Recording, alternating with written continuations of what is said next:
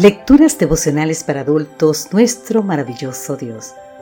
Cortesía del Departamento de Comunicaciones de la Iglesia Dentista del Séptimo Día Gascue, en Santo Domingo, capital de la República Dominicana. En la voz de Sarat Arias. Hoy, 20 de noviembre, no reservo nada. El libro de Filipenses capítulo 1, versículo 21. Para mí, el vivir es Cristo y el morir ganancia.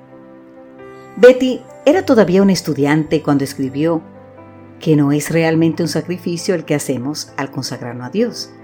Más bien, lo que hacemos es darle algunas bagatelas a las que nos hemos estado aferrando. Porque es cuando nuestras manos están vacías que Dios las llena con sus tesoros. Después de terminar sus estudios superiores, Betty se preparó para el sueño de su vida, ser misionera.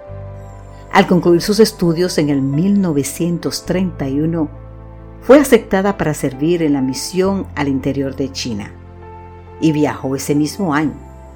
John, su prometido, también fue aceptado y viajó a la China en 1932. En octubre del 1933 se casaron y pronto establecieron su residencia en Xinjiang, provincia de Anhui. Un año después nacería Helen Priscilla. Poco después de iniciar ellos su labor misionero, se levantó una oleada de violencia anticristiana. Era un 7 de diciembre de 1934 cuando soldados comunistas invadieron Xinjiang. Betty estaba bañando a Helen Priscilla cuando supieron del inminente ataque. Sin tiempo para escapar, John oró. Para esto hemos llegado a esta hora. Padre, glorifica tu nombre. Al rato los soldados golpearon la puerta. Después de apresarlos, sus captores pidieron la suma de 20 mil dólares para liberarlos. Al día siguiente, John y Betty están morían a espada. Milagrosamente la pequeña Helen sobreviviría. Al momento de morir, los esposos Stan no habían cumplido los 30 años de edad. Solo tenían poco más de un año de casados. Y su bebé tres meses. De verdad, habían vaciado sus manos.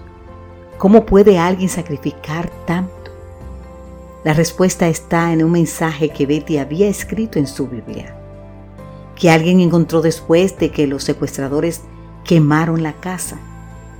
El mensaje decía, Señor, te entrego lo que soy y lo que tengo, mi vida, mi todo, completamente a ti, para que sea tuyo para siempre.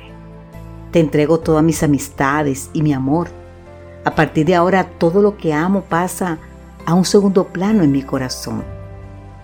Lléname y séllame con tu Santo Espíritu. Vive tu vida en mi vida a cualquier costo y para siempre. Porque para mí el vivir es Cristo y el morir es ganancia. Esto está citado por Mark Finlay en el libro En sobre tierra firme del 25 de enero. Cuando Betty entregó su vida a Dios, no reservó nada para ella. Pero, ¿no fue eso exactamente lo que Jesús hizo por ti y por mí, querido amigo, querida amiga? Entonces te invito a que digamos, gracias bendito Jesús, porque no reservaste nada con tal de salvarme. Hoy quiero entregarte mi corazón.